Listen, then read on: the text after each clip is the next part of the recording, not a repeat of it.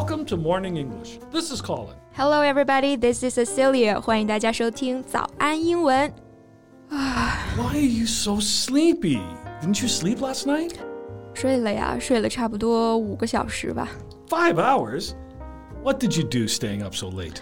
哎，Colin，我跟你说啊，我发现了一个网站，简直是有毒啊！我本来就是点进去随便看看，结果根本停不下来，不知道怎么就到那个点了。 Mm, oh, no.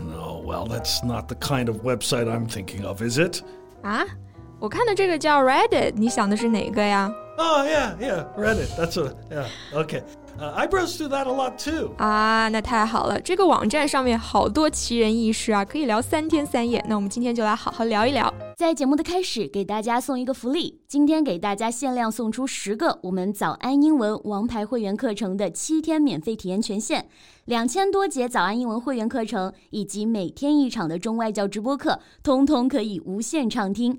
体验链接放在我们本期节目的 show notes 里面了，请大家自行领取，先到先得。可能我们的听众还是有很多不知道 Reddit 这个网站的哈。那么 Reddit 它到底是什么呢？Well, to put it simply, Reddit is an enormous message board composed of millions of smaller message boards that cover any top that you can imagine. 嗯，真的是各种各样的话题啊，from TV shows, sports teams and movies to dogs, gifts and politics，只要你能想到的，几乎都能在这儿找到。 On these specialty boards, which are called subreddits, content rallies around the theme. For example, the subreddit about dogs will only feature content on that topic. Although sometimes you may reach something that you really wasn't expecting there, even if technically it is about dogs。 What?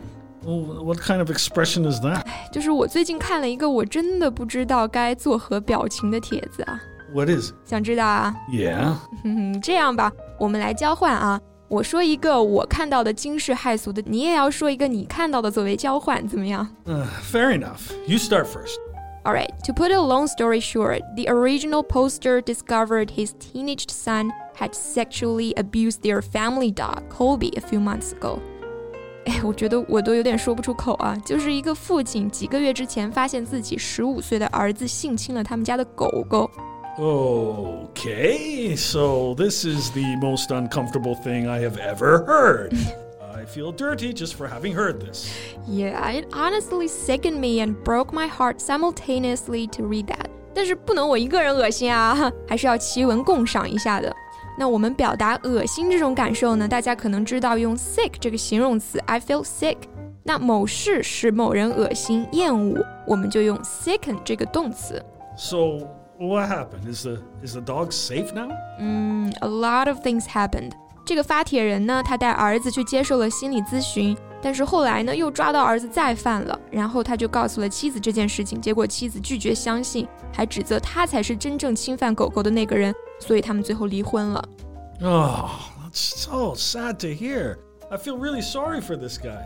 Not only did his family fall apart, but he was also wrongly accused of something he never did. Yeah, being a father must be really hard and awkward. 儿子出现这种心理问题啊，家庭也分崩离析了。那刚刚 Colin 用的这个 fall apart 这个短语呢，它就表示分裂或者说瓦解。OK, Colin, it's your turn now. 来吧，说出你的故事，不，哎，你读到的故事。 Well, I, do, I, I don't think any story can beat the one you just told. but okay, here's, here's one that I read recently. Uh, the poster dated a guy, Joe, for three months before he left her to go back to his ex, Kim.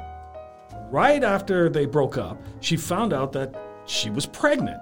So it turns out Joe's girlfriend had fertility issues and would never be able to get pregnant. And he always wanted to be a father. Wait, wait, wait. I've heard this post. 是不是就这个发帖人的前男友的现女友没有生育能力， 然后就开始参与并且控制当事人怀孕期间的生活，表现的好像是他自己要生孩子啊，这个发帖人是个代孕者一样。 Yeah, yeah, that one. Since the poster is having twins, Joe and Kim insisted she give them one of her babies. This is one of the scariest posts I've read in Reddit. I am actually terrified for her. Yeah, nothing about the poster's baby's father, and especially the father's girlfriend, comes across as normal or mentally healthy to me. 是的， 正常人发现别人怀了自己男朋友的孩子，应该会生气，至少会惊恐吧。但是这个 Kim 她不仅完全没有啊，还在 Facebook 上面说自己即将用非传统的方式生孩子，还举办了产前派对，而且都没有邀请真正怀孕的当事人啊。Right. The girlfriend is inserting herself into doctor's appointment and being overly involved with regards to the baby comes off as being really creepy. 嗯，creepy 这个词用来形容这对男女的行为就非常的准确啊。它表示诡异的、令人毛骨悚然的。他们这一系列的行为真的就是让人觉得就是居心不良，对不对？Yeah, yeah. You know, I don't want to sound like a conspiracy theorist. But it's hard not to doubt that Joe and Kim set the girl up for that. You, you know what I mean? Yeah, totally. 因为 Kim 他只和当事人交往了三个月就回到了前女友身边，然后正在这个时候呢，当事人又怀孕了，就很难不去联想他们是不是故意设计要让当事人替他们怀孕生孩子的。刚刚 Colin 说他不想听起来像一个阴谋论者哈，阴谋我们可以说 conspiracy。 再加上表示理论的 theory，conspiracy theory 就表示阴谋论。再加上表示人的后缀呢，阴谋论者，我们就叫 conspiracy theorist。Anyway, I, I saw a lot of comments that were uh, speaking to what I thought. And they asked her to drive, fly, take a Greyhound, take a train. It doesn't matter. Just go now. Right. The important thing is to leave before Kim and Joe start worrying that she's gonna ditch them or try to keep them away from the babies. 事实上，当他们发现当事人有想要摆脱他们的倾向时呢，就已经开始表现出一些这个歇斯底里的倾向了啊。那这个 ditch 在口语里面呢，可以表示摆脱、甩掉。大家经常在形容恋人分手的时候说，哎，谁谁谁把谁谁谁甩了，也可以用这个动词。Yeah, because if Kim is as invested in her personal fantasy as she sounds.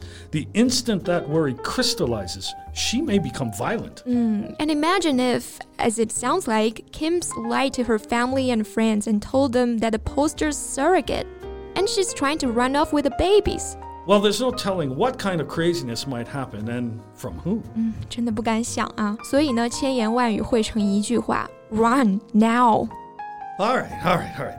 So, enough of these horrible stories.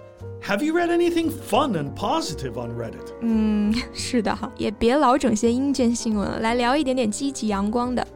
来跟你分享一个我最喜欢的板块，叫做 Nature is Metal。Oh yeah, I love this community too.